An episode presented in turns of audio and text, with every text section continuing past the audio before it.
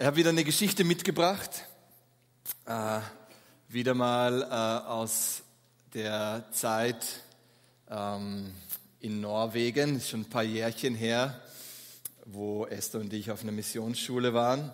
Und jedes Jahr neu sind wir dort im Frühjahr auf Missionstour, auf mehrwöchige Missionstour losgestartet, haben europäische Städte und Länder abgeklappert und dabei alle möglichen Arten von Schlafunterkünften kennengelernt.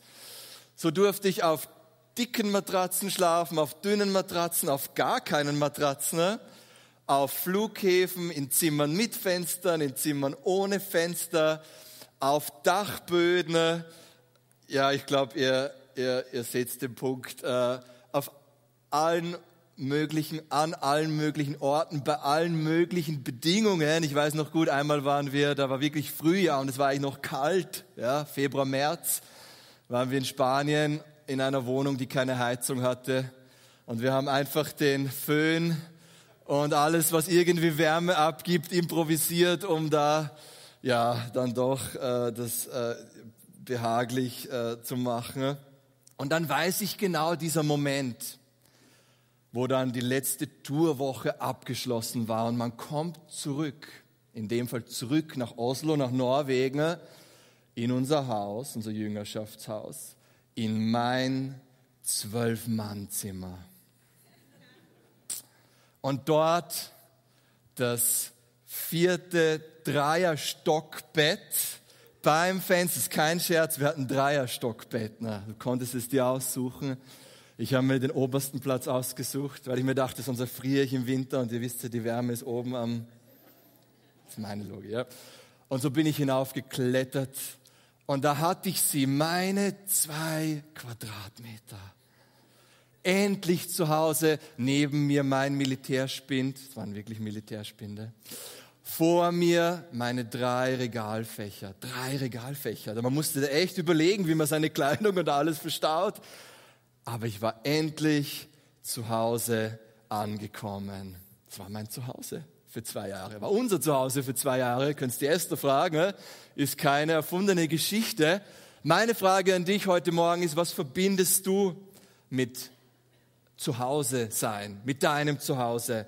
Ein Ort, wo du dich wohlfühlst, ein Ort, wo du auftanken kannst, ein Ort, wo du vielleicht schon lange lebst oder ein Ort, den du dir persönlich eingerichtet hast mit deinen Gegenständen, deinen Bildern, deinen Erinnerungen, ein Ort, wo vielleicht deine Liebsten sich auch aufhalten und es deshalb dein Zuhause ist. Ich weiß es nicht, aber es scheint so, als wäre tief drin in unseren Herzen hineingeschrieben ein Bedürfnis nach Hause zu kommen oder ein Zuhause zu haben, einen Ort, wo wir ankommen, ein Ort, wo wir so sein dürfen, wie wir sind, ein Ort, den wir auch mitprägen, ein Ort, der Sinn macht. Und meine Frage an dich heute Morgen ist, hast du so einen Ort bereits gefunden? Vielleicht hast du ein, ein physisches Zuhause, aber bisher noch kein geistliches Zuhause. Und die gute Nachricht heute Morgen ist, ich glaube, dass Gott dir zuruft, willkommen zu Hause. Vielleicht bist du das erste Mal sogar hier in einem Gottesdienst oder schaust am Livestream das erste Mal zu. Ich möchte dir zusprechen, es gibt ein geistliches Zuhause, ein Zuhause bei Gott, aber auch ein Zuhause bei seiner Gemeinde, bei all denen, die Jesus nachfolgen.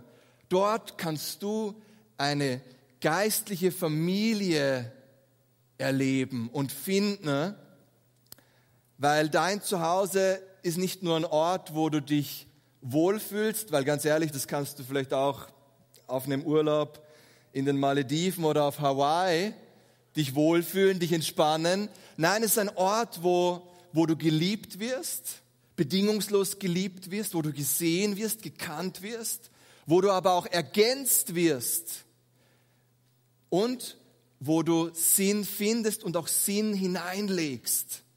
Weil du und ich, wir sind für Gemeinschaft gemacht. Und wir sehen das Wesen der Gemeinschaft bereits, wenn wir auf Gott schauen. Nämlich, dass er ein dreieiniges Wesen ist, Vater, Sohn, Heiliger Geist und den Menschen geschaffen hat zur Gemeinschaft, auch sich zu lieben, auch sich zu ergänzen und auch gemeinsam Dinge zu bewegen, die du alleine nicht bewegen kannst oder nur begrenzt bewegen kannst. Und ich glaube oder ich bin überzeugt davon, dass jeder Christ, jeder, der Jesus nachfolgt, ein konkretes geistliches Zuhause braucht, eine konkrete geistliche Großfamilie braucht, wo du genau das erlebst, wo du geliebt wirst, aber auch liebst, da wo du ergänzt wirst, weil keiner von uns die, die Insel für sich ist mit allem Wissen und mit allen Fähigkeiten, ne? sondern weil Gott uns unterschiedlich begabt hat und auch unterschiedlich berufen hat und wo wir als Großfamilie einem gemeinsamen Auftrag nachgehen, wissend, dass wir gemeinsam stärker sind als alleine und wissend aber auch, dass diesem gemeinsamen Auftrag dein persönlicher Auftrag, deine persönlichen Träume und Begabungen dienen können. Und genau deshalb bin ich so begeistert von Gemeinde. Ich bin wirklich begeistert von dem, wie sich Gott Gemeinde gedacht hat, weil ich glaube, er hat sich so gedacht. Und es kann auch mal heißen, aus der Komfortzone herauszutreten, weil es eben um mehr geht, als wie um Status, Reichtum oder Gemütlichkeit. Weil am Ende des Tages entscheiden diese Dinge nicht, ob du ein wirkliches, ein wahres Zuhause gefunden hast, sondern eben, ob du geliebt wirst und einen Ort hast zum Lieben, ob du ergänzt wirst und auch Ergänzung hineinbringst und ob du einen Ort hast, eine Gemeinschaft, die einen Sinn hat und wo auch du persönlich Sinn finden darfst. Und so entstand auch die Predigtserie Wunderwerk mein Zuhause. Was ist jetzt aber eigentlich Gemeinde? Was bleibt, wenn wir da genauer hinschauen, was bleibt im Kern, wenn wir mal Dinge ausblenden, wenn alles wegfällt? Was, wenn die Lichter ausgehen und der Ton wegbleibt?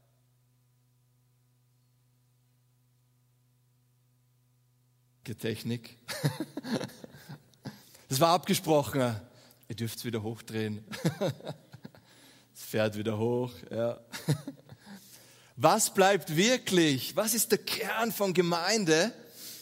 Und manchmal hilft es, die Frage umgekehrt zu stellen, was ist denn Gemeinde nicht? Und so möchte ich anfangen. Was ist Gemeinde definitiv nicht? Und da habe ich eine Aufzählung mitgebracht. Gemeinde ist kein Business. Gemeinde kann vielleicht ein Business haben, aber die Essenz von Gemeinde ist nicht ein Business. Wir sind nicht konsum- oder produktionsorientiert. Jesus ist kein Produkt, das wir verkaufen, ein das macht dich glücklich Produkt. Und nicht falsch verstehen, Jesus macht dich glücklich. Aber er ist kein Produkt. Er ist kein Gegenstand. Er ist keine Marketingstrategie. Er ist eine Person. Er ist der lebendige Gott. Er ist der Sohn Gottes. Und wenn dann vielleicht auch in der Gemeinschaft dieses Produkt Jesus nicht mehr so passt, dann schauen wir halt, wo jemand ein besseres Produkt Jesus anbieten kann. Nein, wir sind kein Business. Gemeinde ist aber auch kein Gebäude obwohl ich sehr genieße, hier in diesem Gebäude zu sein mit euch. Es ist kein heiliger Ort, zu dem wir gehen müssen, um dort Gott zu begegnen. Du bist der Ort der Begegnung. Gemeinde ist auch kein, haltet euch fest, oder nicht nur ein Sonntagsgottesdienst. Es ist zwar schön zu sagen, am Sonntag gehe ich in die Gemeinde, aber, oder in die Gemeinschaft wäre eigentlich konkreter, aber Gemeinde ist mehr als der Sonntag. Und Gottesdienst ist mehr als der Sonntag. Weil wir lesen im Römerbrief, dass dein Leben ein regelmäßiger, ein täglicher Gottesdienst ist. Jeder Tag, dein Alltag, nicht nur ein Sonntag. Gemeinde ist auch kein Sozialverein, obwohl ich glaube, dass wir sozial sind. Aber es ist nicht einfach nur ein Ort, wo wir vielleicht unser Gewissen beruhigen, indem wir halt karitativ sind, großzügig sind, einander helfen. Gemeinde ist mehr. Gemeinde ist auch keine Lebensphilosophie, ein Ort, wo du halt eine neue, positive Gesinnung oder Denkweise mit aufnehmen kannst. Gemeinde hat einen Zweck, Aber es ist auch nicht eine reine Zweckgemeinschaft, wo du in einem Geben-Nehmen-Kreislauf eingeschlossen bist. Da ist Jesus im Zentrum als unsere gemeinsame Quelle. Er ist die Quelle und von ihm dürfen wir in erster Linie gemeinsam empfangen. Jeder, jeder, wirklich jeder, die die leiten, die die mitarbeiten, egal ob Kleingruppe, ob Dienstbereich, jeder von uns hat diese Quelle. Okay, ich mach weiter. Gemeinde ist auch keine Sekte. Also ich will nicht sagen, dass es nicht Gemeinden gibt, die wie Sekten sind, aber es ist ein Ort, wo du freiwillig bist. Also ich hoffe, dass du freiwillig hier sein kannst. Wenn nicht, dann melde das zurück. Aber wir sind freiwillig. Wir haben freiwillig aus freien Stücken Ja gesagt zu Jesus. Und wir sind freiwillig gemeinsam unterwegs. Okay, zwei, habt ihr noch Kraft überhaupt für diese? Okay, ja. Gemeinde ist auch kein Elite-Club. So, wir sind die Elite hier und die da draußen, das sind die, die Loser oder so. Ja? Wir sind die, die, die Privilegierten oder, oder irgendwie die, die uns abheben müssen. Nein, jeder Mensch braucht einen Retter. Jeder Mensch, jeder Mensch braucht Jesus. Und wir alle haben die gleiche Ausgangslage. Gut, das letzte. Gemeinde ist auch kein Hype. Gemeinde darf mal hypen, aber es ist kein Hype, wo wir sagen, wow, wow da ist gerade Erweckung dort, da muss ich hin pilgern. Und versteht's mir nicht falsch, ich bin voll dafür, auch bewusst an Orte zu gehen, wo Erweckung ausbricht. Aber die Kehrseite kann sein, dass du immer dort bist, wo vielleicht gerade was ausbricht. Und dann, wenn aber in deiner Gemeinde, wo du eigentlich zugehörig bist, mal eine Krise ist, bleibst du dann, gehst du mit, gehst du durch oder bist du an Hype und Wirkungen Gottes orientiert? Weil ich glaube, eine Gemeinschaft, eine Gemeinde zeichnet sich dadurch aus, auch durch einen Zusammenhalt, durch dick und dünn. Und genau deshalb ist Gemeinde kein Hype. Amen dazu. Jetzt aber ganz wichtig, was ist jetzt Gemeinde? Hui, wir dürfen jetzt nicht nur hier ähm, Kreuzerl machen. Hm. Die Bibel gibt uns verschiedene Bilder, mit der sie Gemeinde beschreibt. Zum Beispiel der Körper von Jesus und zwar deshalb, weil jedes Glied, so werden wir beschrieben, eine Aufgabe hat. Und wir haben einen gemeinsamen Kopf, ein, ein Zentrum, das ist Jesus. Oder auch ein geistliches Haus, wie in 1. Petrus 2,5, ihr habt es eh an der Wand, nachzulesen ist, weil jeder von euch ein lebendiger Stein ist, ein Baustein, mit dem der Heilige Geist ein geistliches Gebäude aufbaut, und das Coole an den Steinen ist, sie tragen einander. Wir tragen einander. Spürst du das? Erlebst du das? Bist du so ein Stein für jemanden, wo ein anderer sich dran abstützen kann? Gemeinde wird auch als Braut Christi beschrieben. Ui, ich hoffe, die Männer können sich da identifizieren. Aber es ist eh die, Gemeinde damit gemeint, die Gemeinschaft. Warum? Weil uns die gemeinsame Liebe zu Jesus verbindet. Gemeinde wird auch als heilige Priesterschaft beschrieben. Darfst du deinen Nachbarn, deiner Nachbarin dich drehen und sagen, du bist ein Priester, du bist eine Priesterin? Okay, zweite Reihe ist mit dabei. Warum? Weil jeder den Zugang zu einer lebendigen Beziehung erfüllt und geleitet vom Heiligen Geist ist. Jeder. Und somit ist, ist jeder zu, zum Priestersein berufen. Was bedeutet Priestersein? Menschen mit Gott zu versöhnen. Menschen zu Jesus hinzuführen. Es ist nicht nur ein kleiner Kreis, der besonders gesalbt ist. Nein, es, die Bibel beschreibt eine heilige Priesterschaft. So powerful. Und zu guter Letzt und sicher nicht ähm, äh, vollständig die Liste. Ähm, wir werden auch als Volk Gottes beschrieben, weil wir eben eine Großfamilie sind. Und das führt mich auch dazu, dass ich glaube, dass wirklich Gemeinde ist eine Großfamilie. Das heute schon erleben dürfen, auch im Abendmahl, die sich liebt und ergänzt mit dem Auftrag, die Welt mit Gott zu versöhnen. Du bist Gemeinde.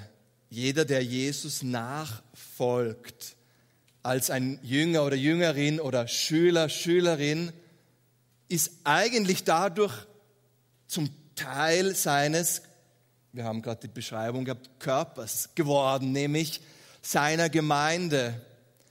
Und von Anfang an sehen wir das wie einen Blueprint drinnen in, in die Schöpfung hinein, dass Gott durch Familie, durch Großfamilie die Welt segnen und versöhnen wollte. Angefangen von Adam und Eva, fortgesetzt durch Abraham, Jakob und Isaac, das Volk Israel, eigentlich eine Groß-Groß-Familie, auch mit der Bestimmung, die Welt, nämlich jede Nation, jede Hautfarbe, jeden Menschen in Connection zu bringen mit dem lebendigen Gott. Und später hat es Jesus fortgesetzt mit seinem Jüngerkreis, finden wir auch im Matthäus-Evangelium die Parallelen, dass Jesus als das wahre Israel oder neue Israel auftretet.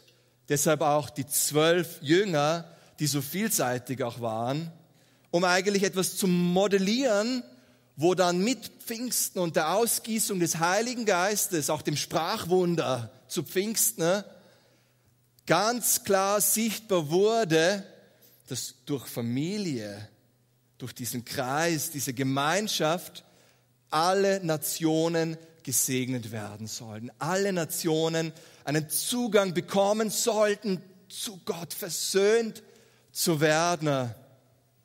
Weil das ist der Auftrag, den, den Jesus uns gegeben hat. Wenn du Jesus liebst, ja, ihr seid bei mir. dann liebst du auch seinen Leib, seine Gemeinde.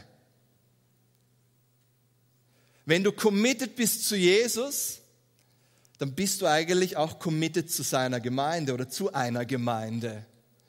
Du kannst nicht sagen, ah, ich und Jesus, that's it, weil es ist ja möglich, irgendwo durch den Heiligen Geist kann ich ja persönlich connecten mit Gott und das ist ja auch schön. Aber es kann dich vielleicht auch an einen Ort führen, wo du dir denkst, nur ich hab's, also die Erkenntnis. Und oh, sobald ich in Gemeinschaft bin, da fängt's an irgendwie zu, ah, auch zu reiben und so, weil irgendwie, ja, merkt man dann, so ist easy, perfekte Liebe. Und so auf der Ebene ah, ist nicht immer alles so easy, aber es ist so, wie sich Gott das gedacht hat. Und so hat auch Jesus Beziehungen gelebt und auch mit seinen Jüngern gelebt, um es zu modellieren. Das heißt, wenn du Jesus liebst und dir schwer tust mit seinem Leib, mit seiner Gemeinde, auch mit der Zugehörigkeit zur Gemeinde, dann frag ihn mal, woran das liegt. Frag ihn mal, warum das so ist. Weil eigentlich ist, glaube ich, sein Herz, dass du dich da auch hingeben kannst, so wie du dich Jesus hingibst. Was ist revolutionär an Gemeinde? Hm? Auch hier möchte ich es konzentriert zusammenfassen. Erster Punkt, du findest Zugehörigkeit durch Glaube und nicht durch Schicksal. Deine leibliche Familie oder deine leiblichen Eltern, weiß ich, kannst du dir nicht aussuchen. Das ist eigentlich Schicksal. Du wirst in eine konkrete Familie an einem konkreten Ort, in einem konkreten Land mit einer konkreten Nationalität hineingeboren. Aber die, dein, deine geistliche Familie, deine Großfamilie, hier trittst du durch eine bewusste Entscheidung, durch eine Glaubensentscheidung kommst du da hinein und darfst, auch wenn deine leibliche Familie, deine leiblichen Eltern nicht vollkommen waren, was wir übrigens, glaube ich, alle teilen, dass wir das nicht als vollkommen erleben, dass du einen vollkommenen himmlischen Vater erleben darfst und neue oder zusätzliche Brüder und Schwestern erleben darfst, die auch nicht vollkommen sind. Aber wie schon gesagt, Gott ist ja im Zentrum, er ist ja die Quelle. Gut. Zweiter Punkt, was so revolutionär ist an Gemeinde, jeder ist willkommen. Jeder ist eingeladen, Teil davon zu werden. Galater 3, 28 bis 29, wo wir lesen, wo Paulus es so stark ausführt, weder Heiden noch Juden, weder Männer noch Frauen, weder Sklaven noch Freie. Es ist alle, alles in eins in Christus. Seine Einheit, die, ich glaube, die Welt nicht zu bieten hat. Es ist eine Einheit, die nur Jesus zu bieten hat. Und ist auch einer der starken Schlüsselstellen für, für wirklich diese Gleichberechtigung auch, auch was Mann und Frau betrifft, in den Dienst, auch in spezielle Funktionen gerufen zu werden, ne? weil hier Gott keinen Unterschied macht. Jesus verbindet uns. Es gibt keine Klassenunterschiede oder Hautfarbenunterschiede, die uns trennen dürfen. Okay, ich gehe weiter. Drittes, jeder wird gebraucht. Das ist revolutionär, es gibt keine Zuschauer. Manchmal ist es angenehm zuzuschauen und sich zurückzulehnen, aber die Bestimmung, ich mache es konkret, die Bestimmung vom Wunderwerk hängt davon ab, ob du dich einbringst oder nicht. Und deine Bestimmung, deine persönliche, hängt auch davon ab, ob du dich einbringst oder nicht. Oder es ist das Rätsel davon, sich einer Vision unterzuordnen, die größer ist, oder einer Vision zu dienen, die größer ist als man selbst. Und es bedeutet aber nicht, dass ich mein eigenes Leben auf Null stelle. Es bedeutet eigentlich, dass indem ich etwas Größerem diene, genau das, was Gott konkret in mein Leben gepflanzt hat, an Vision, an Berufungen, an Träumen, dadurch erst an Fahrt aufnehmen kann. Aber es fängt damit an, dass ich etwas Größerem diene, einer Gemeinschaft, mich der Gemeinschaft hingebe. Das ist revolutionär, weil es eben auch dazu führt, dass das, was Gott in dich hineingelegt hat, sichtbar wird, sich weiterentwickelt und ein großer Segen ist. Punkt 4, eben du wirst zum Ort der Begegnung. Du musst nicht deinen Arbeitskollegen also du kannst, und es wäre schön, wenn du deinen Arbeitskollegen, deine Familie auch einlädst, am Sonntag in den Gottesdienst zu kommen. Aber du selbst als Träger der Gegenwart Gottes bist Ort der Begegnung an dem Ort, wo du dich gerade aufhältst. Das kann Arbeitsplatz, an der Schule, Uni, whatever sein. Und zu guter Letzt, was ist revolutionär an Gemeinde? Gott ist im Zentrum und nicht der Mensch. Ich sage nicht, dass es immer so ist, aber es ist so gedacht, dass Gott im Zentrum ist.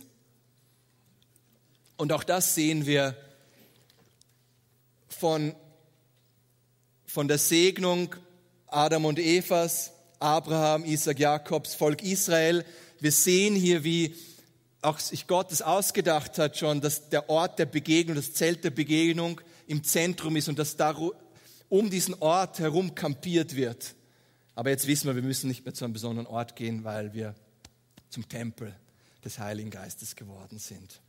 Durch Pfingsten und vor allem dadurch, dass Jesus ähm, stellvertretend für uns ähm, diesen Versöhnungsweg gegangen ist mit Gott. Wenn wir nun einen Blick in die Apostelgeschichte werfen, weil den würde ich gern mit euch noch werfen, dann finden wir eine detaillierte Anleitung wie das Gemeindeleben ausgesehen hat. Sonntag 10 Uhr Gottesdienst, der nicht länger als 90 Minuten dauert. Das, habt ihr nicht die gleiche Bibel? Family Time nicht vergessen. Livestream muss on sein, die roten Licht, das rote Licht leuchtet. Ähm, das haben wir noch aufgeschrieben. Ja, natürlich Dienstag einmal im Monat Revival Night. Habt ihr nicht Apostelgeschichte gelesen? Kleingruppen am Donnerstag. Kommt schon näher. ähm, Jugend am Freitagabend. Jesus, warum? Warum kannst du uns nicht einfach die Zeiten sagen, wie lange das dauern soll? Warum kannst du es nicht sagen, wie die Gebete genau? Ich meine, hat er eh auch ein bisschen. Warum kannst du es nicht die Orte noch mehr festlegen und vor allem, wie viele Menschen das bedeutet? Es wäre so viel einfacher. Aber es wäre auch eigentlich so viel weniger lebendig, oder? Und tatsächlich ist es so, dass auch wenn immer wieder jemand vielleicht auch auftaucht mit der Offenbarung, so war es, so war es vor 2000 Jahren, in dieser Form, auf diese Art und Weise. Und damit auch vermittelt, jeder muss es jetzt so machen, ähm, es ist eigentlich nicht so leicht ableitbar, weil tatsächlich in dieser apostolischen Zeit der Urgemeinde parallel viele und vielfältige Arten von, auch von Gottesdienst stattgefunden haben. Und ich bin dankbar dafür, weil es für uns bedeutet, immer wieder neu in unsere Zeit das zu übersetzen, was das für uns bedeutet. Weil die damalige Zeit war eine andere Zeit als die heutige Zeit. Da war Livestream und Smartphone und Co. und Web Webpräsenz und keine Ahnung. Das war, war überhaupt kein Thema. Ja.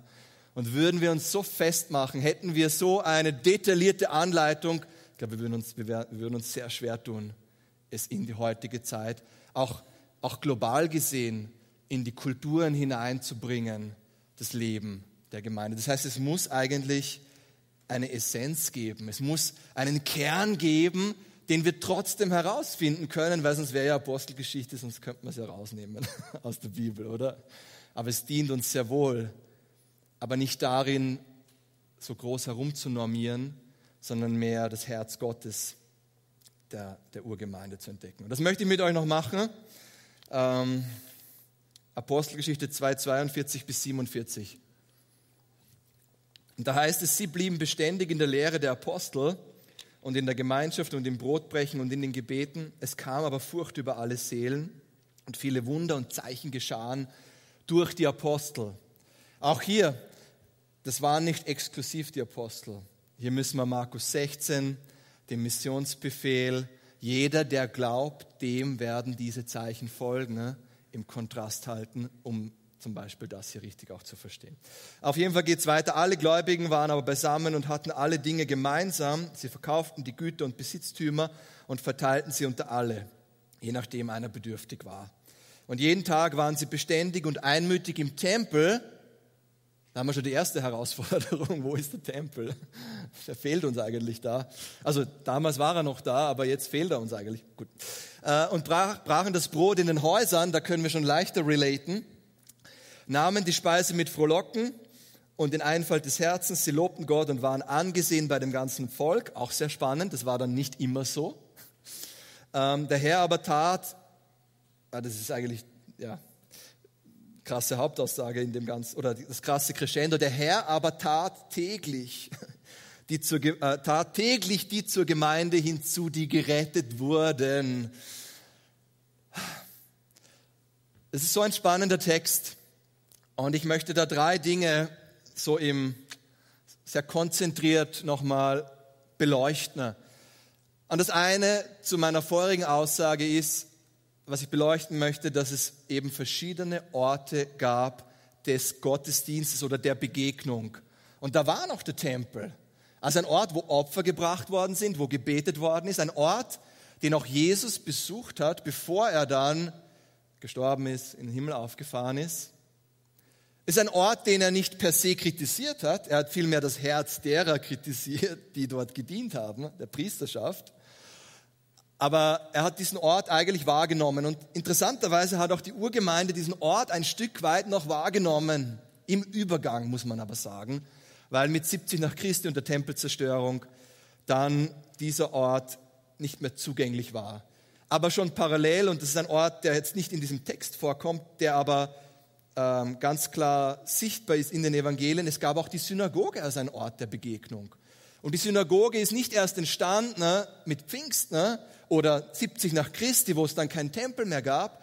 Die Synagoge ist eigentlich schon da entstanden, wo, wo das Volk Israel oder Nord- und Südreich ähm, abwechselnd in dem Fall äh, dann durch das babylonische Exil oder nach dem babylonischen Exil auch schon tempellos waren und schon da in diese Spannung hinein einen Ort schaffen mussten, wo sie die Schriften, die, die Tora äh, lesen können, wo sie beten, wo sie auch Gemeinschaft äh, feiern, wo sie auch das Pessachfest feiern.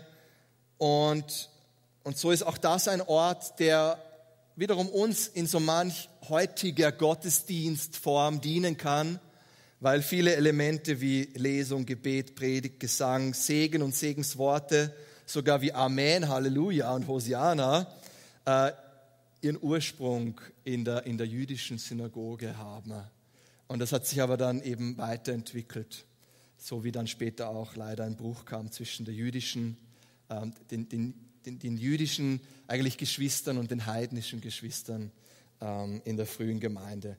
Ja, dritter Ort ist das Haus, wo eigentlich ein Ort der Gemeinschaft geschaffen worden ist, der Mittelpunkt des familiären Lebens. Hier wurde auch Sabbat gefeiert, sogar Beschneidung konnte dort stattfinden also jetzt aus einem jüdischen Verständnis heraus. Ähm, und auch das Symposium, das ist ein, aus, aus dem hellenistischen Einfluss heraus, ein, wie ein Trinkgelage, wo man im Anschluss an das Abendmahl, das übrigens nicht nur symbolisch war, sondern schon eine gescheite, eine gescheite Jausen, sage ich mal, wo im Anschluss daran ein Symposium stattfand und da unterschiedlichste Dinge wie Reden, Trinksprüche, Lieder, Gedichte und andere Beiträge ähm, weitergegeben worden sind. Jesus, er, er bringt dann Veränderung. Pfingsten bringt Veränderung. Jesus schon mal als Person tritt an die Stelle des Tempels, weil er sich selbst als diesen Tempel beschreibt, der abgerissen wird und dann in drei Tagen aufersteht. Er übernimmt das. Er übernimmt interessanterweise aber auch die Institution der Synagoge, weil er der Lehrer ist. Und, und zu guter Letzt aber auch die des Hauses als Gastgeber. Und damit tritt er als Person in, in all diese Formen auch äh, von gottesdienstlichen Handeln im Judentum ein. Was heißt das für uns? Wo treffen wir uns jetzt? Und wie treffen wir uns jetzt? Wir als Wunderwerk, wir treffen uns hier sonntags und wir treffen uns in Kleingruppen, weil wir glauben, dass dieses öffentlich und als Großfamilie zusammenzukommen, auch das Wort Gottes zu hören, einen ganz besonderen Wert hat für die geistliche Entwicklung, für das Wachstum von jedem Einzelnen. Wir glauben aber auch, dass im Kontrast dazu die Kleingruppe ein unerlässlicher Ort ist, um Gemeinschaft zu leben, die du nur bedingt am Sonntag so erleben kannst. Ein Ort, wo, wo du in, in Jüngerschaft wächst, ein Ort, wo, wo du erleben darfst, noch konkreter, was es bedeutet, dass einer den anderen trägt und unterstützt. Und da kann ich es mir nicht nehmen lassen, Werbung für Kleingruppe zu machen. Wir sind bald am Land. Ne? Neben diesen Orten viel wichtiger zwei Dinge, die, die mir in diesem Text ins Auge springen. Und zwar das erste ist, was, was, hat, was hat sie ausgezeichnet, diese, diese erste Gemeinschaft? Und das erste ist Beständigkeit. Und das mag jetzt wie so fast eine Überraschung sein, aber es steht zweimal in dem Text oder in diesem Textabschnitt. Weil egal was sie taten und wo sie sich trafen, sie haben es beständig gemacht. Jetzt, wenn ich an den Text, den, an den Text schaue, dann vielleicht das, das Attraktivere wäre für mich die Zeichen und Wunder, die passiert sind, oder? Und dass Menschen hinzugefügt worden sind. Aber das Herz, der Charakter, das Wesen und ich glaube auch der Nährboden für das, was dann Gott gewirkt hat, war, dass sie Dinge beständig gemacht haben. Anderes Wort wäre treu, committed, hingegeben. Nicht mal so, mal so, sondern mit Beständigkeit. Und das ist so ein Kontrast, oder, zu unserer Zeit, wo man eigentlich mit Trends geht, wo man mit Hype geht, wo man vielleicht konsumorientiert ist und sich denkt, na ja, Immer nur dann, wenn es mir was bringt, dann bin ich auch mit an Bord. Aber wenn es vielleicht darum geht, auch durch dick und dünn beständig dran zu bleiben, das ist eigentlich ein Wesensmerkmal von, von der Urgemeinde. Und ich glaube auch, dass es extrem gesund ist. Ich kann mich noch so gut erinnern, wo, wo ich Kind, Teenager war, schon im Übergang eigentlich auch als Teenager, und meinen Eltern immer wieder Unbehagen bereitet habe, weil ich manchmal lieber zu Hause bleiben wollte. Darf ich das beichten hier vor euch? Ja, also was den Sonntagsgottesdienst betrifft. Uh, ja. ähm, die Gründe, da könnte man jetzt nachdenken.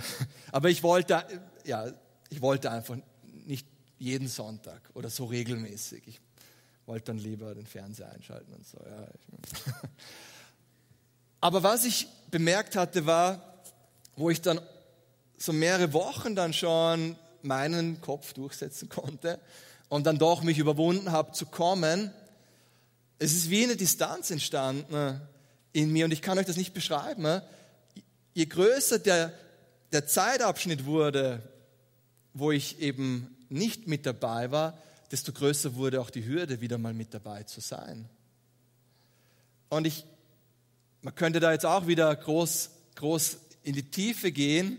Ich glaube, dass es einfach daran liegt, dass es wirklich wahrnehmbar ist, ob, ob du beständig etwas nachgehst, ob du beständig auch in der Gemeinschaft bist, ob du auch beständig, das kann auch auf deine Ehe, auf deine Familie umgemünzt sein, ähm, oder ob du das nicht machst.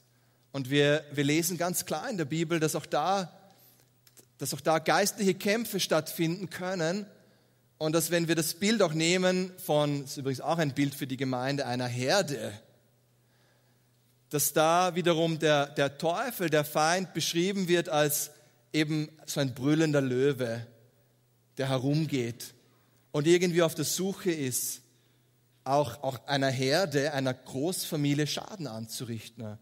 Und das macht er nicht, indem er unbedingt auf die Schwachen losgeht, sondern das macht er, indem er noch mehr Keil dort hineintreibt, wo vielleicht der ein oder andere eher auf Abstand gegangen ist mit der Beziehung, mit der Gemeinschaft. Und das wiederum kann unterschiedliche Gründe haben. Aber ich möchte dich so ermutigen, dass gerade wenn Verletzung ein Grund ist, warum du auf Abstand gegangen bist oder immer wieder dich darin erlebst, auf Abstand zu gehen, dass du umso mehr eigentlich die Begegnung suchst, auch die Vergebung und Versöhnung suchst weil es sonst ein Nährboden ist, um, um dich auch in, um dich irgendwo zu, zu disconnecten. Ähm, und und das, das will keiner von uns. So, zweiter Punkt noch, Gemeinschaft. Offensichtlich ist die Gemeinschaft das Zentrale neben der Beständigkeit, was die Urgemeinde ausgezeichnet hat. Wir lesen da auch in Apostelgeschichte 4:32, die ganze Menge der Gläubigen war ein Herz und eine Seele. Und ich behaupte mal, die haben nicht immer gleich gedacht. Ich behaupte mal, die waren sehr vielseitig und vielfältig, aber Jesus war so stark das Zentrum, dass ihre Unterschiedlichkeiten ihnen nicht im Weg stehen konnten oder wenn sie ihnen im Weg standen, dass sie sich vergeben haben und versöhnt haben und so ein Herz und eine Seele sein konnten. Der Begriff dafür Koinonia, also der griechische Begriff, beschreibt eben so eine innige Verbundenheit, wie zum Beispiel, wenn ich siamesische Zwillinge hernehmen würde, die sich wie einen gemeinsamen Blutkreislauf teilen. Und wir teilen uns ja tatsächlich in Jesus einen, gemeins, einen gemeinsamen Lebenskreislauf. Und wenn einer leidet, wenn es einem nicht gut geht, betrifft es eigentlich den, den anderen. Was, was sehen wir im Zentrum ihrer Gemeinschaft?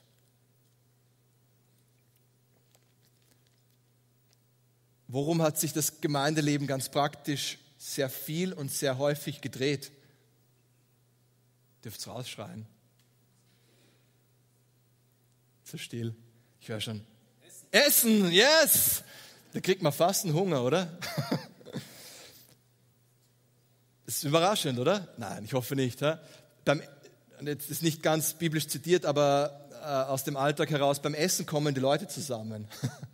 Tatsächlich war Essen ein essentieller Bestandteil ihrer Gemeinschaft. Und wenn du in südländische Kulturen hineinschaust oder auch in den Nahen Osten hineinschaust, dann siehst du, dass dort Essen nochmal einen ganz anderen Stellenwert hat, wenn es um Gemeinschaft geht. Damals hat man eigentlich gesagt, wenn kein Essen dabei ist, ist es keine richtige Gemeinschaft. Und dann versteht man auch die Spannung, die sie damals dann hatten, wo es auf einmal erlaubt war, dass Juden und Nichtjuden miteinander essen. Weil das war ein Problem für den Petrus. Das war ein Thema in Apostelgeschichte, aber wir verstehen, richtige Gemeinschaft war connected damit, dass man miteinander isst, dass es durch den Bauch geht. Und wir wissen, am, am Tisch, oder damals ist man zu Tisch gelegen, da, da redet man anders, da spürt man sich anders.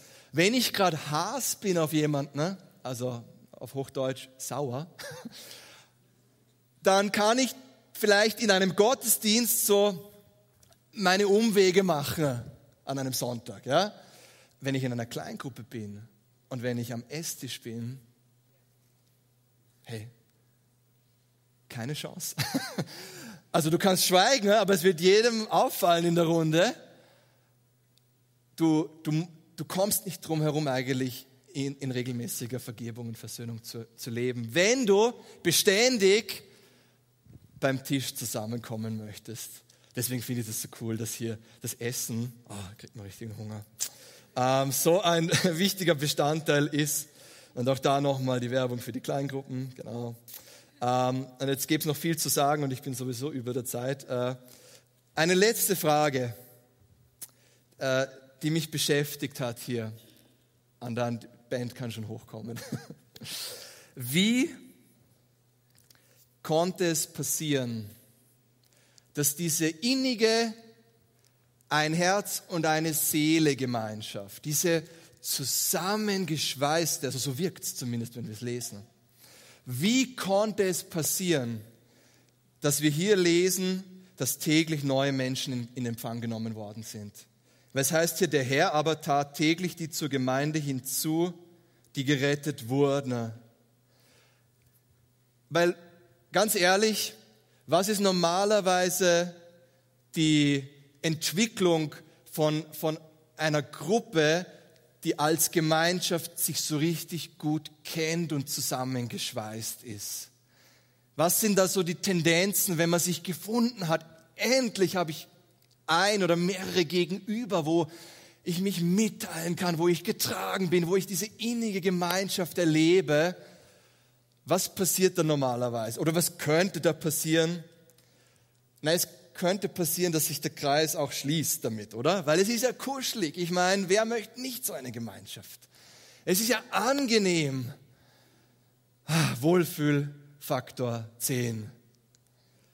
Wir schließen, wir tendieren dazu, dass wir eher dann diesen Kreis schließen. Weil nur kein Eindringling, nur kein Neuling, weil dann müssen wir wieder die Geschichten erzählen, die eh schon jeder kennt.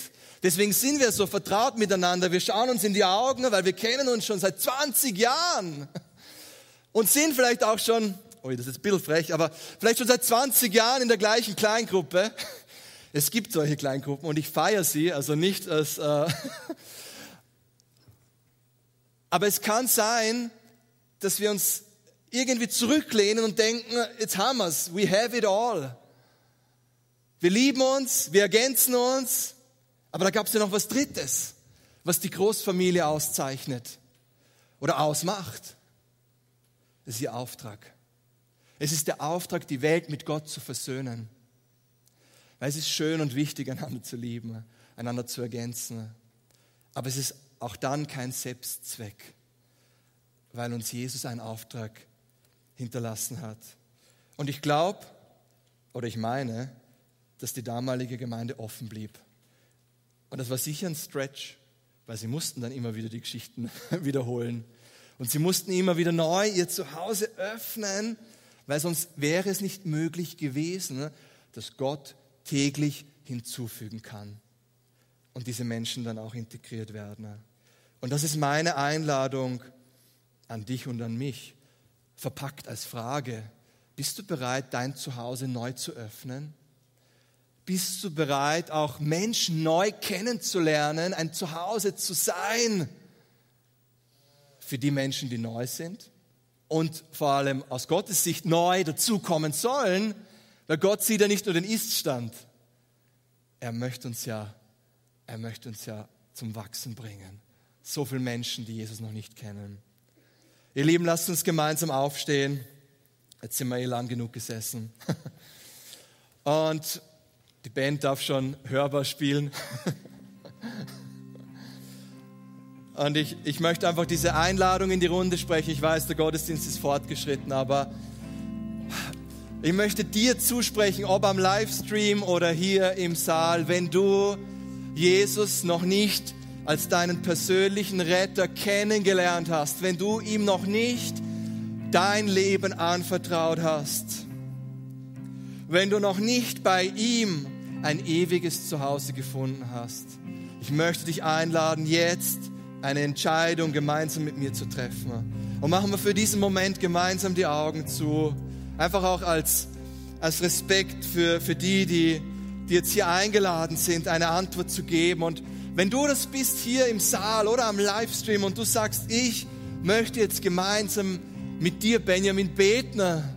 Ich möchte mein, mein Herz als Zuhause für Jesus öffnen. Wenn du das bist, dann lade ich dich ein, gib mir doch ein kurzes Handzeichen.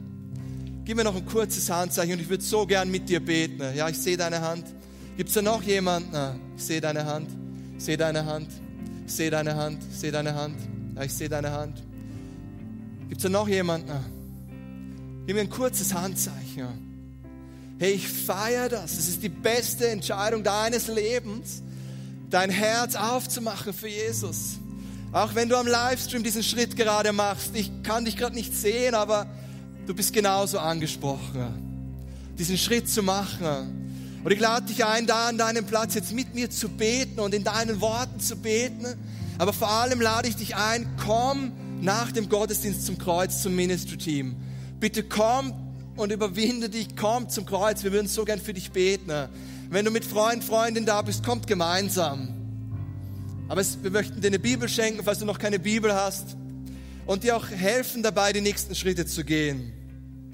Ich möchte einfach jetzt kurz für dich beten. Vater, ich danke dir für diese Personen im Raum und ich feiere das, weil ich weiß, dass der Himmel es feiert, wenn nur eine Person sich dir zuwendet. Und ich bete jetzt, Heiliger Geist, dass da, wo wir, und das kann dein persönliches Gebet gerade sein, da, wo wir, da, wo ich persönlich jetzt meine Schuld, mein altes Leben vor dich hinlege und sage, Jesus, ich gebe auf vor dir.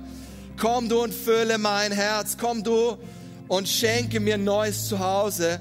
Da kommst du mit einem ewigen Zuhause. Da kommst du mit einer neuen Geburt, mit neuem Leben. Und das bete ich jetzt, Heiliger Geist, dass da, wo diese persönlichen Gebete gesprochen werden, dass da, wo die Herzen gerade aufgegangen sind und tief berührt sind, dass du es versiegelst, Heiliger Geist, dass du die Liebe Gottes hineingießt jetzt in die Herzen. Oh, komm, du Heiliger Geist, komm du und fülle und versiegle diese wunderbare Entscheidung, die jetzt getroffen worden ist und führe du in die Nachfolge, hilf du zu connecten und Schritte zu gehen im Glauben. Und jetzt möchte ich auch an alle anderen diese Einladung aussprechen, wirklich neu auch dich herausfordern zu lassen in deinem Alltag. Auch wenn es darum geht, wie du dein Leben, deinen Alltag gestalten kannst, um dein Zuhause zu öffnen oder um dich in Kleingruppe oder als Kleingruppenteilnehmer zu investieren. Aber da ist mehr. Ihr Lieben, da ist mehr. Da ist mehr von dem Herz und von dem Wesen das wir hier erkennen dürfen. Und ich möchte echt für dich beten und uns noch einladen, jetzt in ein Lied hineinzugehen, bevor wir dann zum Abschluss kommen. Und so kommen wir wirklich als dein Volk vor deinen Thron. Und wir sagen, Jesus, so wie du der frühen Gemeinde täglich Menschen anvertrauen konntest, Ich bete, dass du in unseren Herzen, in unseren Kreisen, in unserer Gemeinschaft etwas bewegst, sodass es möglich ist, dass auch im Wunderwerk, dass so viele Menschen zum lebendigen Glauben kommen. Oh, ich bete, Heiliger Geist, dass das, was du gerade in Amerika und anderen Ländern und Gemeinden und Colleges machst, an Erweckung, oh, ich bete, tu es hier, es ist willkommen. Deine Erweckung ist willkommen im Wunderwerk. Deine geistlichen Aufbrüche sind willkommen im Wunderwerk. Oh, Heiliger Geist, ich lade dich so ein, uns auch ja, kreativ zu machen und zu inspirieren, wie wir Gemeinde auch ganz neu leben können, immer wieder neu leben können in der Zeit, in der wir leben. Halleluja.